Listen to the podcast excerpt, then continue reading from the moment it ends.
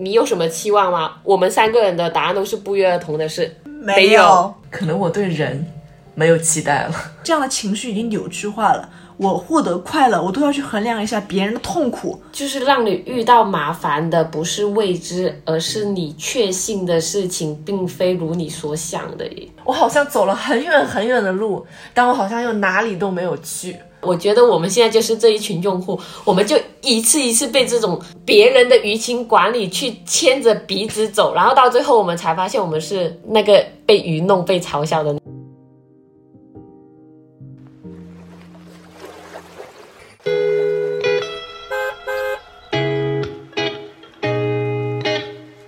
欢迎乘坐码头巴士，我是旅程记录者斯嘉丽，我是生活观察家陆以山，我是未知探索家 OK 海伦，让我们即刻发车驶向城市。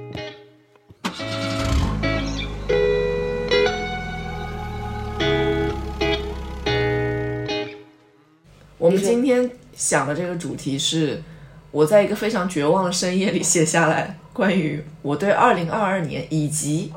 即将到来的二零二三年还剩下哪些期待？其实也不是这一个主题，我是觉得一开始想说的时候，还是有点东西想说的。但是就在录这个主题的时候，今天是十一月二十，我们是从十一月二十五号的十一点四十几分吧，过渡到现在的二十六号的十二点，就凌晨三十一分。然后就在这四十多分钟里，我们刷了一下。微博、微信，反正各大公众平台、各种新闻和各种公众号，然后我们陷入了一种绝望。对，现在如果想说录这个话题，你有什么期望吗？我们三个人的答案都是不约而同的，是没有。其实，在我写这个话题的时候，我写下的第一句话就是没有，没有。我写的那句话是我对这个世界没有期待了，但我对人有期待。但是我今天想收回这句话，可能我对人。没有期待了。我写了一句是有，但同时也不敢有。我觉得就是我当时写下那个话题，我说对这个世界没有期待。我现在觉得我要反过来说，我对这个世界是有期待的，但是我对人做的事情没有期待了。我对我自己有期待，但我对此以外的事情，我不敢抱有任何的期待。因为我自己在回看我们这一年的时候，就是有一种，我不知道你们有没有这种感觉，就这一年吧。你好像做了些什么东西，然后你又好像什么也没有做，然后我再回看过去的三年，我依然是这样的感觉。我好像走了很远很远的路，但我好像又哪里都没有去。我不知道你们有没有这样的感觉？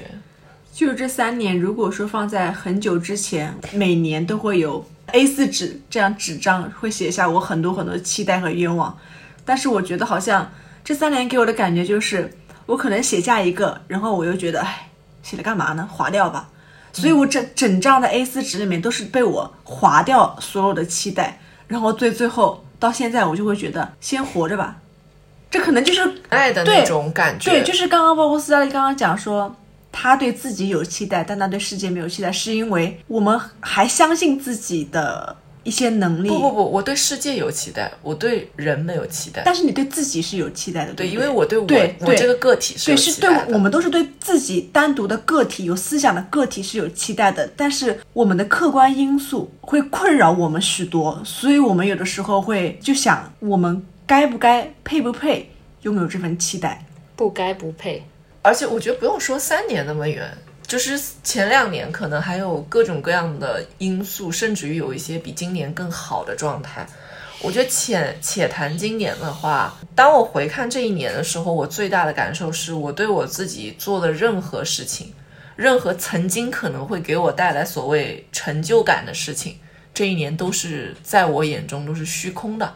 尤其是当我走进我的工作环境的时候，你知道，你以前当你。对你的生活、对你的工作很有期待、很有激情的时候，你去完成一件事情的时候，你是会有很大的那种成就感的。你在做一个项目，然后它落地了，你在遇见你非常想遇见的人的时候，你都会很期待。但是今年开始，我对所有可能要完成的事情，我都没有那种让我觉得特别快乐的那种意义感。我觉得很多东西在我看来已经是一个虚假的东西了。最终，它带给我的那种所谓别人会觉得你做完这个一定会很有成就感的时候，我心里想的是不会。这些东西在我看来都是无意义的，它在我漫长的人生里，它一文不值，就是它不能让我的人生变得更好，它只是让其他人的一些假象变得更好。我是会有那种感觉。刚才陆以山有提到说自己在 A4 纸上写写画画，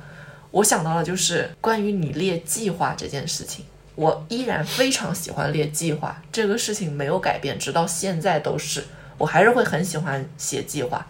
但是我今年最明显的感受是我列下了计划一个一个又挪到了下个星期，挪到了下个月，挪到了明年，挪到了后年。不是因为我自己希望这些计划要往后挪，而是他不得不离开他现在在的这个位置，然后一次一次的重复的出现在我下一个月的计划里，再下一个月的计划里，没有一个实现了。就是我看着会觉得非常的可悲又可笑的一种感觉。不知道你们会不会遇到这种。你列的计划，最后发现它是无意义的，但你还会把它列在那个上面。会有，因为我们其实打心底嘴上说着啊，这个世界糟糕透了，我不愿意再相信这个世界，但是我们内心还有那一股劲儿，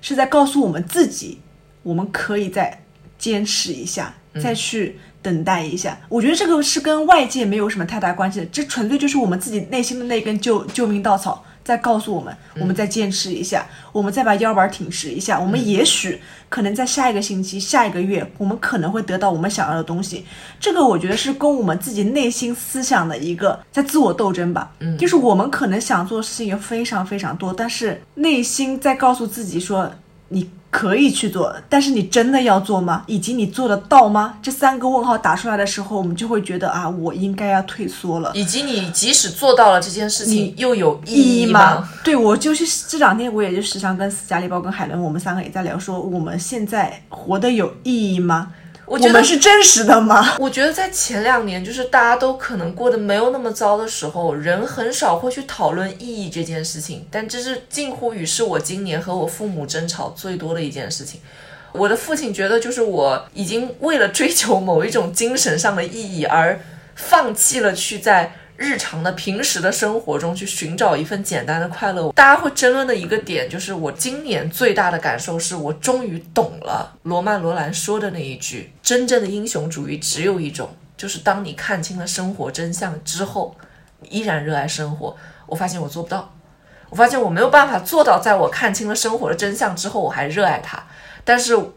我觉得这句话。在你生活的很好的时候，你总觉得你自己做到了，你总觉得做到这件事情是一件非常容易的事情。你觉得，你觉得我穿透了生活的真相，我在面对自己人生中的一些困难，面对一些呃时局的变换的时候，我还能热爱生活，根本就不是的。当这个整个社会的洪流朝了一个不可逆转的一个很诡异的方向走过去的时候。我作为一个个体，我作为一个渺小的一个人，我根本就没有办法做到，我还能去热爱它。我觉得我没有办法热爱它，所以在我和我父母争吵的过程中，就是我告诉我的父母，我觉得生活是没有意义的，他们是不能理解的。可能对于父母而言的话，我们可能吃好穿好就好了，因为他们也知道环境就这样了，所以他可能会觉得你在这个苦中找一点乐子吧。就是我的父母，他一定会拿出来讲的一个点。他说：“你，你想想，这才几年。”是的。他说：“他，他说你再过几年一定会好。”就是我们争论的点在这里。他觉得一定会好。我说：“就算他有好的那一天啊，等到了那一天，我还能再像现在这样对生活充满期待吗？可能不会了。就是你过了这个年纪之后，你不会再对生活去拥有那份热情了。因为我妈会在旁边去替我说话嘛。她说：“你。”会跟我爸说：“你你多大了？姑娘才多大？你怎么能要求她像你一样去看这个世界？就是你怎么能让她用你已经去见过的那些世界去否定掉她还没有见过的世界？我觉得这个是今年我和我的父母父亲争论的非常多的一个点。因为父母可能会，他会告诉我们，先告诉我们一个结果，说会变好，会变好，所以变好这是一个结果，我们是一个句号。但是在句号之前。前面那么那么多文字，删了又改，改了又删，然后又再增加了那些文字，我们是怎么把它吐出来，怎么写出来，怎么憋出来的？可能他们不那么看重了这个痛苦，我们产出的痛苦，产出文字痛苦，可能只有我们自己知道。而且我们可能会觉得，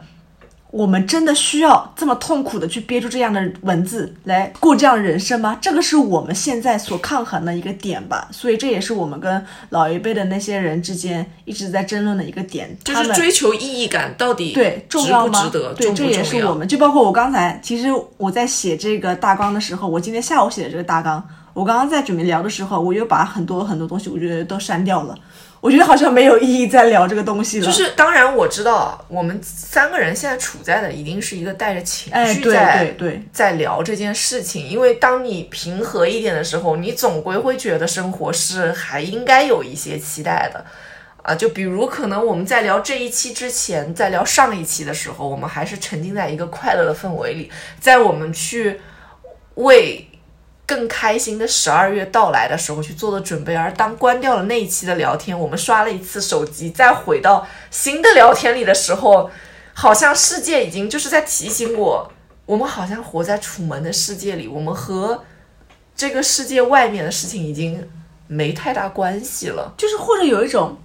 这种快乐感是虚无缥缈的。是太短暂了。，对，我就是今天我也在看到有人说，他说每天打开微博都要对抗一种奇怪的耻辱感，因为周围悲惨的、痛苦的事情太多了，似乎自己也不配得到这样的快乐。当然，虽然现在能感受到快乐已经很少了，就是我觉得这样的情绪已经扭曲化了。我获得快乐，我都要去衡量一下别人的痛苦，是不是我得到了多一点快乐，别人的痛苦就多几分。嗯，就是我觉得这样情绪的扭曲感是完全不应该存在于我我们这个独立的个体当中的。为什么我们的快乐要跟别人的痛苦，或者说是我们自己的情绪要嫁接于别人之上？这个我觉得是完全说不通的一件事情。但是这是因为一个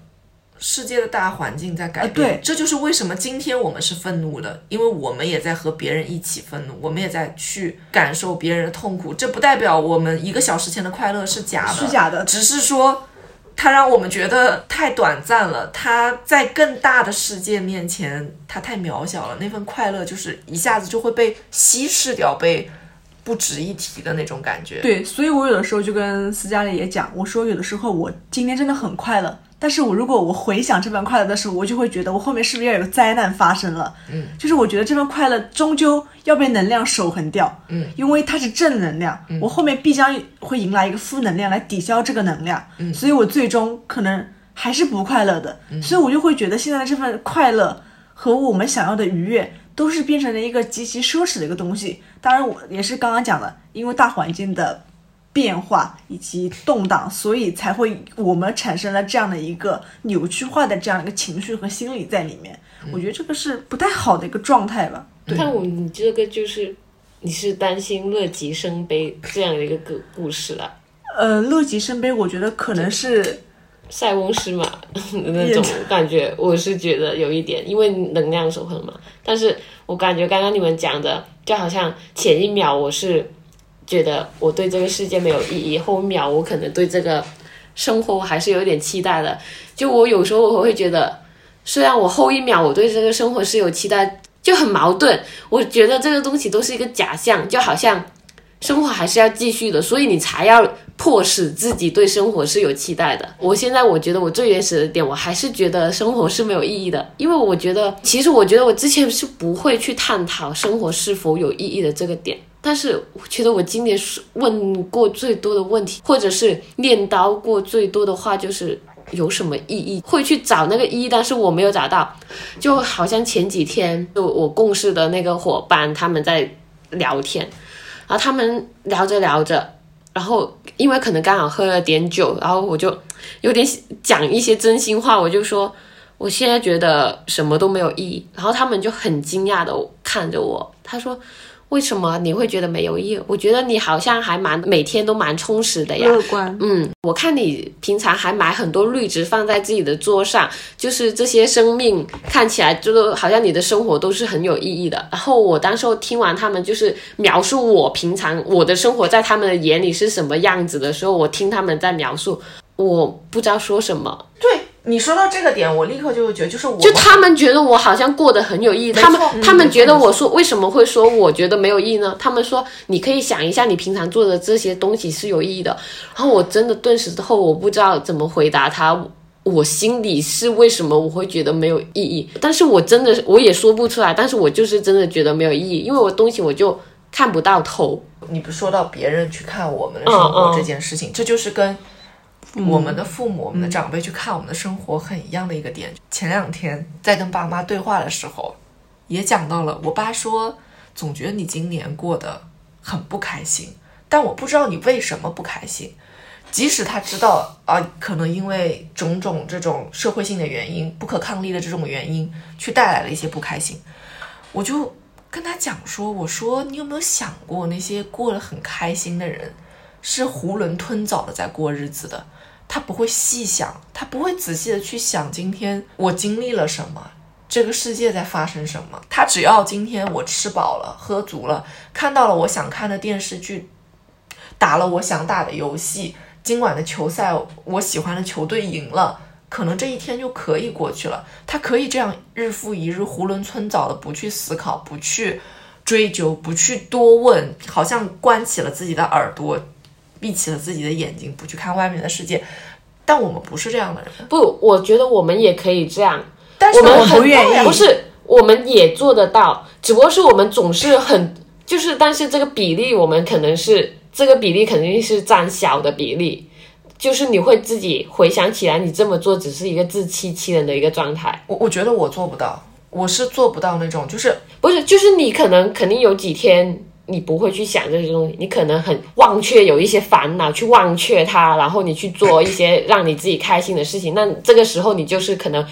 呃，更多的时间是集中在那些让你快乐的事情，然后你就不去想这些让你烦恼的事情。所以你这个不让你去想烦恼的事情的那一天，可能就是是快乐的那一含糊的去过掉。对，是快乐的但是其实。你认真再去有时间去细想的话，其实你只是在逃避这一些让你烦恼的事。所以如果你说你做不到，只是可能这个时间在你的生活里它是占一个小比例的，哦，但是对这个说嗯我懂法但他的意思。是你回后现你现在回想起来，就是一个自欺欺人的一个状态。嗯，但是这个时候就会出现另外一个声音，就是反正已经这么糟糕了，你又何必那么认真呢？你就干脆自欺欺人好了。可是这就是可能是，我觉得这就是为什么，其实，在我们内心最深处，我们对这个世界是抱有期待的，是因为我们总归相信，不论是通过我个人努力，通过我与我周围的人共同的努力，我们能让自己走到自己想要的生活，即使这个世界非常非常糟糕了。然后我们一样，我还敢去追求我想要的那种意义感，即使我不知道那个意义感它在哪一天它可以实现。就我每天都在那种没有意义和有意义之间去不停的摇摆，不停的摇摆去找。就包括你刚才说到海伦刚才说到，有意义吗？这个问题你几乎反复都在问。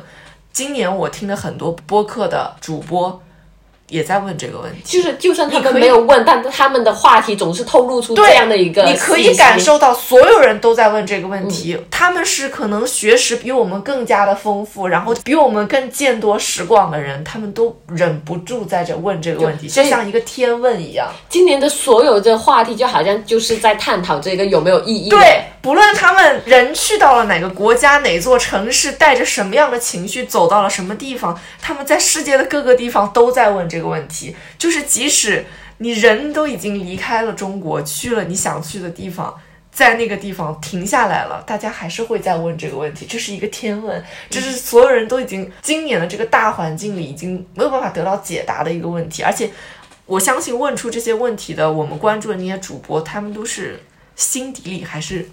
热爱着这份国土的那些人，是热爱着这些生命的那些人，他才会去问出这样的问题，真的是天问，得不到答案的一个问题。然后我就会觉得说，这些问题可能我还是会一直问下去。我在手上在做的事情，我还是在做。我今年非常非常大的一个改变是，我以前会开玩笑的说，我说，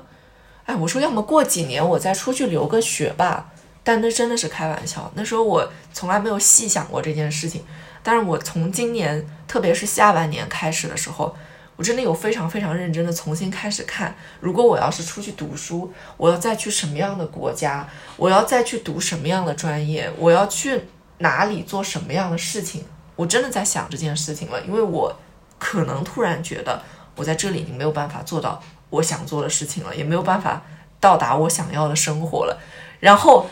我告诉我，对，因为今年就是不停的在和我的父母争吵生活的意义感这件事情，然后我又把这个想法告诉了我爸，然后呢，我爸说。哎呀，这可不能玩啊！这不是小事儿啊，什么什么怎么样？我说爸，我跟你那个同学家的女儿，就是另外一个女儿嘛。我说我们已经非常认真的探讨过这个问题了。我说这个是有必要的，可能我们还会再去做这个选择，只是在什么时候怎么做。我以为不会再出现在我人生中一些计划，我又把它重新拉出来，然后重新去做。这可能是我对于未来的期待，就只在这里了，是我去。重新给自己划定一些新的期待，而不是在我原有的在做的事情上去叠加一些期待，那已经叠加不出期待来了。就是还是在混沌之中在挣扎吧。就是我们感觉，虽然那个水已经淹到我们鼻子这儿了，但是我们还是会想把自己头往上更更，让我们有几口喘气的机会，而不是说对水水位是这样子了，我还是跟着水位一样往下沉。我们还是希望在通过我们自身的浮力。往上浮，再往上攀一点，而不是说其他人都是在这个水中了。因为确实现在这个，我们可以把它比拟成一个这个大大大水渊嘛。然后我就我们就是希望说，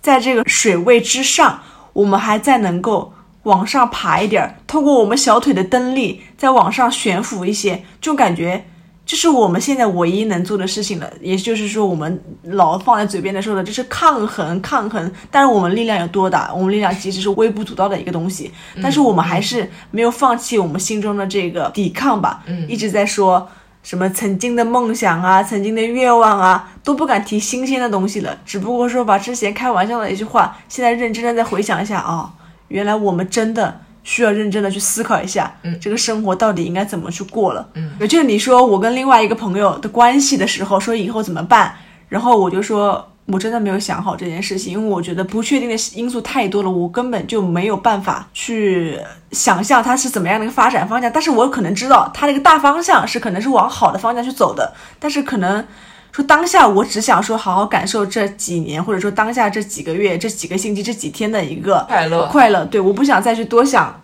说未来是怎么样的一个发展。我突然就是刚刚听到你说确实，我想到马克吐温有一句话，就是之前他有讲，是说，就是让你遇到麻烦的不是未知，而是你确信的事情并非如你所想的。嗯。他这句话非常经典，我记得。对，就有点像陆一山讲的，我们问他那个问题的时候，他其实是未知的，对于他来讲，而且他也不好给出答案。他如果给出答案的话，如果那一个事情到后面没有按照他的这个想法去走的话，确实整一个轨道都会变形。我是觉得，就像他刚刚担忧的，他不会给一个确切的答案，他也给不了一个确切的答案。但凡他一给了，所有的生活。就随之变化了。我其实你说到这个，我就想到，我觉得不管是在生活里还是在工作里，我是一个不喜欢想 Plan B 的人，我是一个不喜欢想所谓后路的那种人。我觉得我做的这个选择就是我只做这个选择，真的死到临头了，可能当时会冒出一个新的念头，会有新的办法去解决那个问题，但是我非常讨厌去想 Plan B、Plan C 这种东西。但是我发现。现在的生活已经不得不，对吧？就是你可能你某一些不不，当然不是所有的选择，但一定有一些选择，它会强迫你去想一些 Plan B、Plan C。你一定要有所谓给自己留一个后路。我觉得这是这对于年轻人而言是一个很痛苦的事情，就是真的是在你最有冲劲的这个几年当中，你突然觉得你好像需要给自己找一条后路。因为你所想的东西真的可能不会按照你所想的那种位置去发展，它的走向不是说今天我做了 Plan A，然后 Plan A 失败了，我有补救它的方法没有？就是你那条路死了，走不通了，你必须掉头，你必须得先下山，然后换一座山重新爬，是这个概念，我觉得是这样的。所以 Plan A 没有被毁掉，然后。补救的方法就是它没有了，它被它就烧掉了。A 到 B 就是断崖式的下跌，都不是下跌，是断崖。你跳下去，再换一个山峰重新攀登。而这个时候，不管你是粉身碎骨，还是左胳膊右胳膊缺少，你都必须得重新站起来往前爬。这是我觉得最大的感受，就是我我一些决定去做了的时候，我不是没有想过后果。每一个人在做那些决定的时候，一定都想过他失败的后果。但是当那个失败的后果到来的时候，你曾经以为你是可以有补救，没有。请你自己换一条路，请你自己想办法，什么东西都没了，重来，全部重来。我觉得对于二三十岁的年轻人是非常残忍的，因为我们本来已经一无所有了，然后，然后你去做了一个决定，这个决定根本就不按照你不按照你想的，也不是按照你想的失败了的方法，他直接给你三百六十度大转弯，送你去了另一个世界，就是会有这种感觉。反正我我今年会比较多的会在有这样的感觉，就是还不如一开始就没有这个 Plan A B C，对，不如就不做，来的更轰烈。对，都是没有意义的。对，突然它都没有意义了。就是我本你你有了 Plan A、Plan B、Plan C，你起码有了一个那个设想，然后你发现没有一个计划就都按照你这个轨道走，你更加崩溃。他说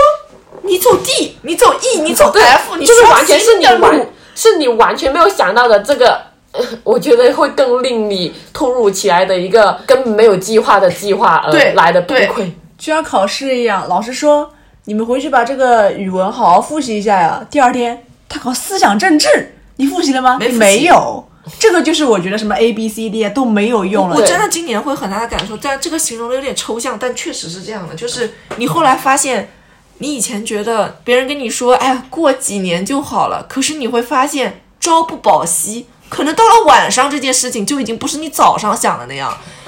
就有个很直白的事情，比如说你要去一个城市旅行，我提前三天看那个地方的防疫政策是没有意义的。然后你前十二小时他告诉你，你都可以去。我落地的时候告诉你，对不起，你这个行程需要被隔离三天。我什么时候公布的？前一秒。前一秒，对，是哦，我们刚什么时候的政策？前一秒发布的没。有意义，就是你做任何决定都是没有意义的。就是我们甚至有那么几天觉得，不要对着你的手机说出你想去哪里，因为你说出来了，那个地方就被着封了。对，所以我们今年不是说准备圣诞的时候准备说去隔壁的邻邻邻的邻居城市玩一玩看一看，也不是邻隔壁啦，可能就是隔壁区。对，就可能开个车半小时这种，一个小时。但我们现在觉得好像没有必要再做这事情了，因为觉得没有意义。就可能前一天，我们看一下哪里可以去，我们就是发动就可以了。，对，就是可能到时候也不要什么租车了，打个车吧，因为没有意义，没有意义。可能租车也租不到。就是我们不是一直在讲意义这个事情嘛？我突然想到，我昨天看的一部电影是那个《汉娜姐妹》，然后她是 Woody Allen 导演的导演的，然后他自己也有在演，他在里面演一个。好像是我忘了，应该是编剧吧，编剧类的那个编剧人物，然后他也是在里面蛮絮絮叨叨、神神叨叨的。我很记得他有个情节，就是他自己的那个左耳好像是听力有点受损，他以为发生什么事了，他去看医生，然后大家肯定是看医生最害怕的是，不是说结果，而是在等待结果的那个时候是最令人紧张害怕。没错，对，所以他在等待他，他就做很多检查，然后做很多检查，可能这个结果中间呢，就等待，他就幻想自己可能要死或者生 cancer 的这种形象，他就很紧张，然后后来发现其实什么事都没有，就是他什么病都没有，医生也解释不了为什么他的左耳出现一些耳鸣啊，或者是听不见的原因也解释不出。然后到后面，他突然间就是开始想说找一个人存在的意义，找神的意义，就到处去找神，神是否真的存在，上帝是否真的存在的这个东西。然后他就去信很多教，去找什么基督教啊、佛教。然后后来就某一天，可能在街上走着走着，发现有一堆印度教的人在那里。欢天喜地在那里可能唱印度，嗯，就是他们的那些宗教的仪式，然后突然他就恍然大悟了，他说：“我要信印度教吗？不，我不要。”从那一刻，突然他就发现，只要我心中觉得上帝在，他就是在的。对。然后，但是有有一点讽刺的是，我记得影片里他不是他整一个影片他是分序章的这样去播嘛，他每一序都是会有一个嗯一句话去点题的。我超记得有一句话是托尔斯泰说的：“人类唯一可以确定的真理就是人生无意义。”然后我突然想到他这一个托尔斯泰说讲的这句话，然后我又想到伍迪·艾伦在剧里他一直在找那个上帝是否存在的意义，然后就觉得这就很讽刺，这就很件讽刺事本身就很讽刺。嗯，我们今天在说的这些东西，如果用一个高级的词汇给它冠个名，就是我们在讨论一些关于存在主义的事情。对，存在主义就是讲哲学了。我不知道是哪一位，就是哲学教授，他说：“你们有没有想过一个问题？可能哲学真的是最有意义的学问，但是没有人探讨。所有人都在看经济发展，所有人都在与数字做战斗，与这个世界上最虚无的东西做战斗，但没有人来讨论哲学。但哲学可能才是最有意义的。这就是我们每天在做的一些无谓的挣扎，看上去真的是无谓的挣扎，可是。”在我这个短短的活着的，不知道哪天就完蛋了的这几十年的时光里，我可能需要去知道这些东西。我就是不停的需要去问这个天问有意义吗？可能它真的看上去就是没有意义的一件事情，但是我忍不住每天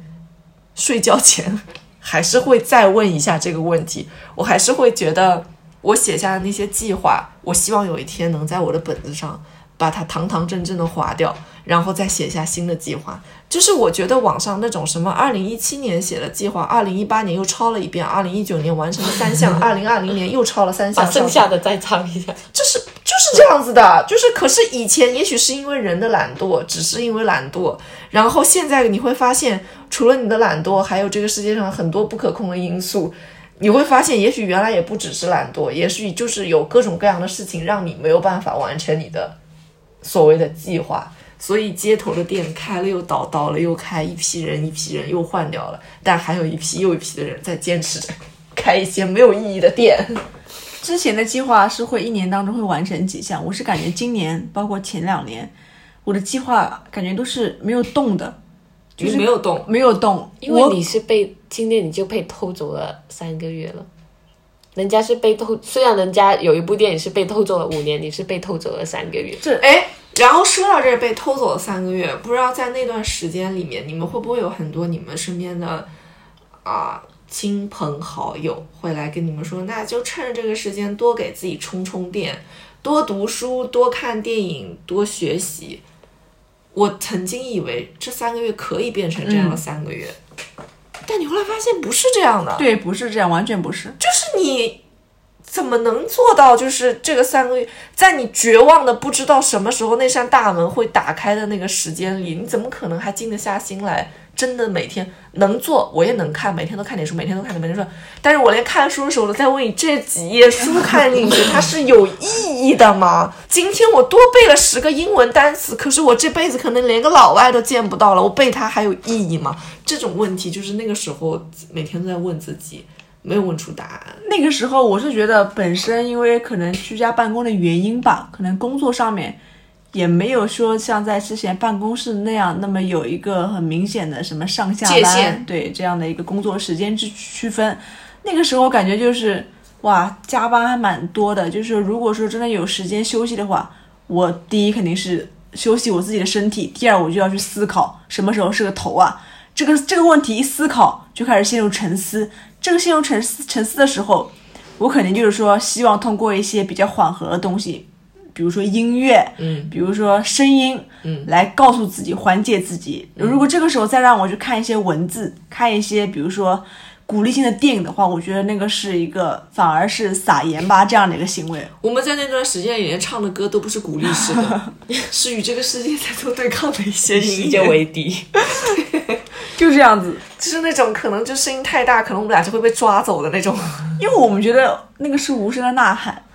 嗯，我觉得今年做的大多数努力都是无声的呐喊。因为我记得那次好像是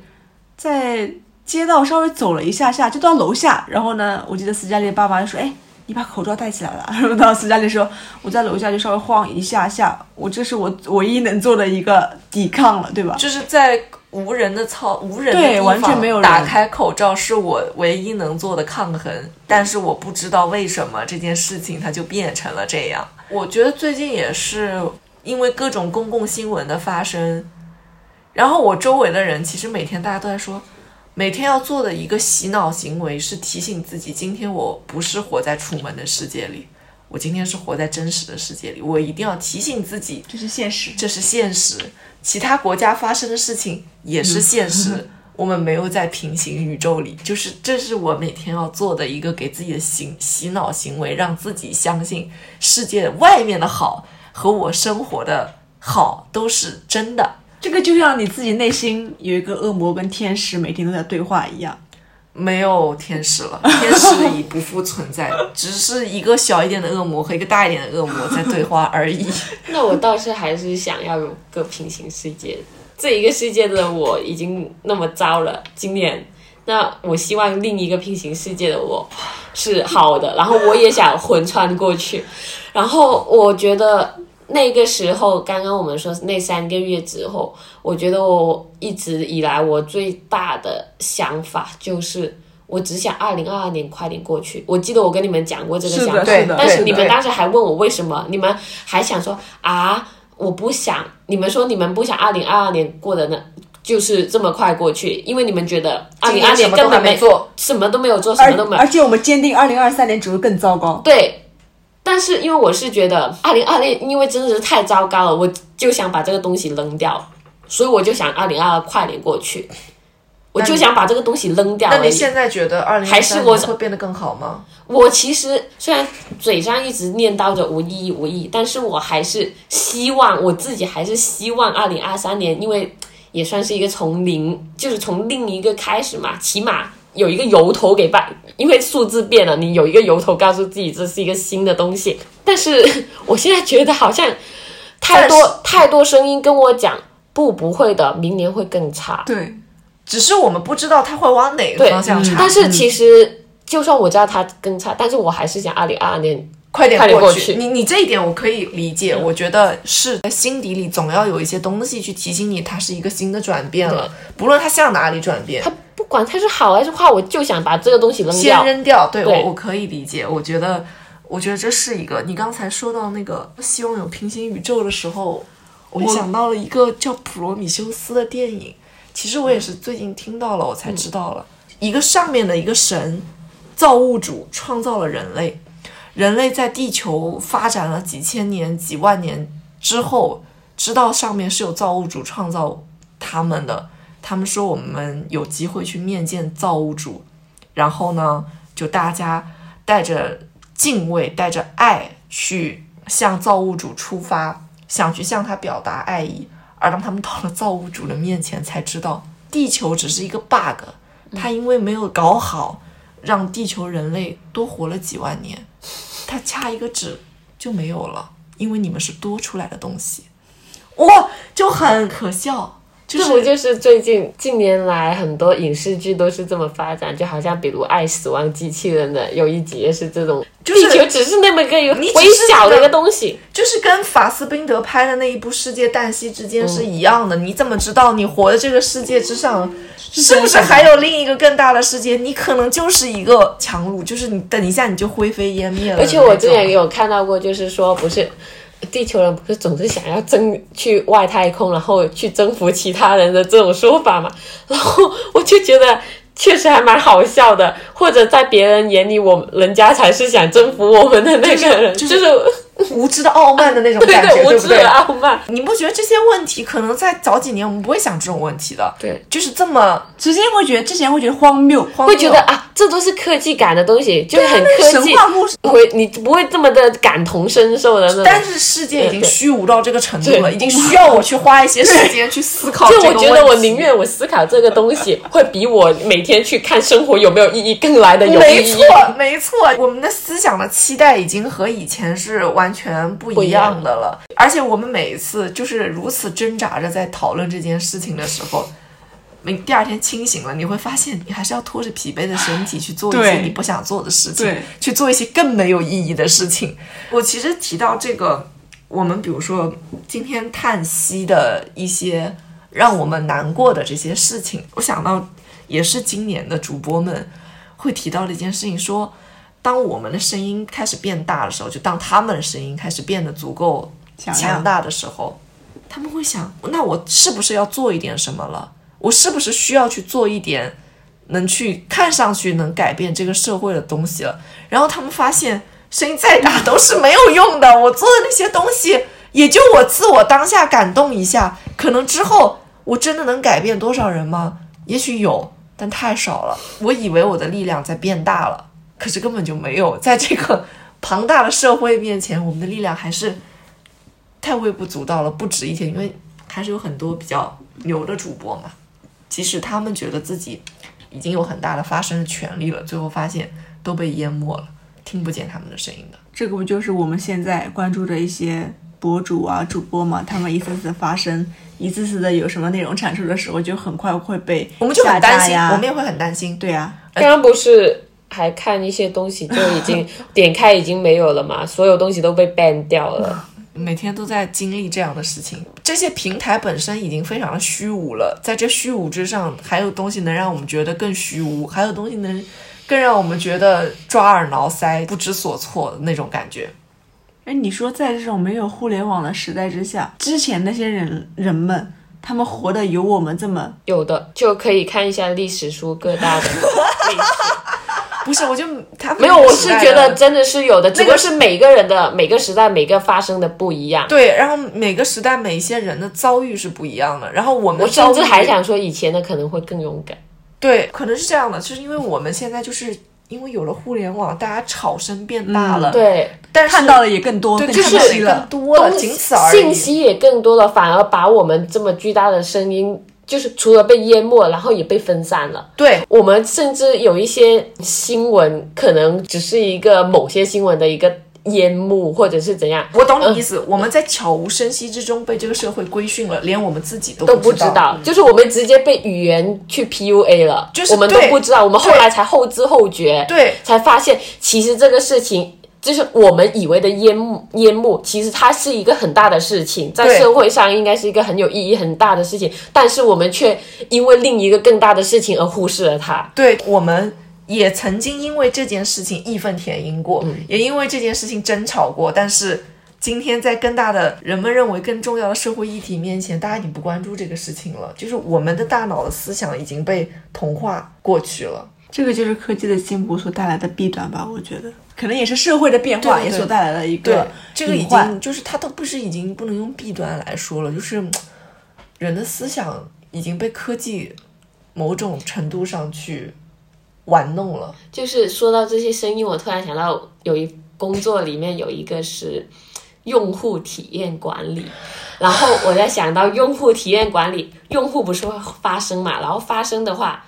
因为用户他会评论你的商品好不好用，那那他的评论，他其实就是我们的一个舆情管理。我觉得我们现在就是这一群用户，我们就一次一次被这种别人的舆情管理去牵着鼻子走，然后到最后我们才发现我们是那个被愚弄、被嘲笑的那一群我们做的东西可能已经完全不是我们当初要做的那件事情了。对，你说到这个的时候，我就会想到，因为我们开始做各种各样的工作，不论是什么样的，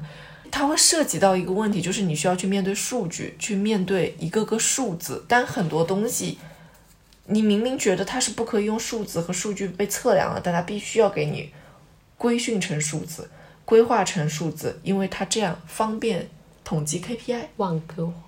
对，一样的意思，就是它方便统计，方便一部分人去做数据统计的同时，就是会把另一些东西去变成了无情的数字。对你讲了用户体验的同时，就会有另外一样东西叫用户心智。对，因为也是从用户体验这个的洞察，就是要从心智这里我出发我始终就是在想一个问题：用户的心智凭什么被研究？对，用户的心智为什么可以被研究？就是我觉得一个东西作为用户来说，我好就是好，不好就是好不好。你为什么要去规训所有人的心理？而且为什么有千人千面这种东西？千人千面真的放在你的页手机端上的时候，它是千人千面吗？它可能不是。大家划出来的东西，我们一组四个人划出来是一模一样的三瓶，它只是被数大数据化而已。这种东西怎么可能会被研究？最后我不停的在看，我不想再看这些东西，但你觉得我想看，你凭什么觉得我想看？你凭什么觉得我就是只要看这个东西？你凭什么觉得我只是那个千人千面中的一面？我可能是千人千面中的很多面，或者是我是那千面当中之外的那些面，但是我们看不到了，我们已经看不到那些东西了。这是我觉得悲哀的一个点吧。悲哀的一个地方，可怕的 我。突然又想，就是我突然又想起之前看到的一句，又是马克吐温说的。我觉得他真的说了好多经典的话，就是说什么嗯，真实的故事比虚构的故事更荒谬，因为它不需要考虑合理性。对，没错，就就经常我讲故事开头，我跟你们说这故事可离奇了，但这故事是真的，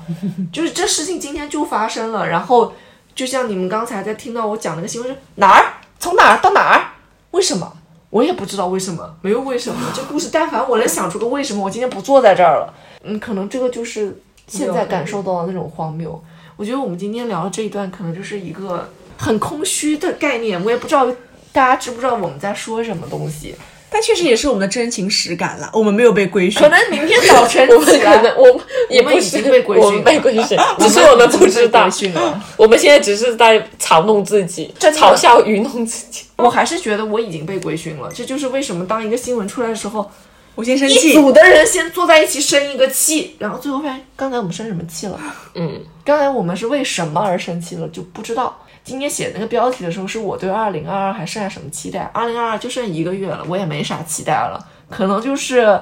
来年对自己也许有一些新的期待，可能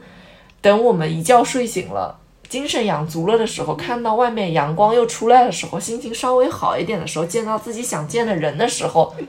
可能会突然觉得还是有值得期待的地方。就是希望二零二二年最后一个月的时候，还能对二零二三年有那么一丝丝期待吧。可能不二零三三年吧。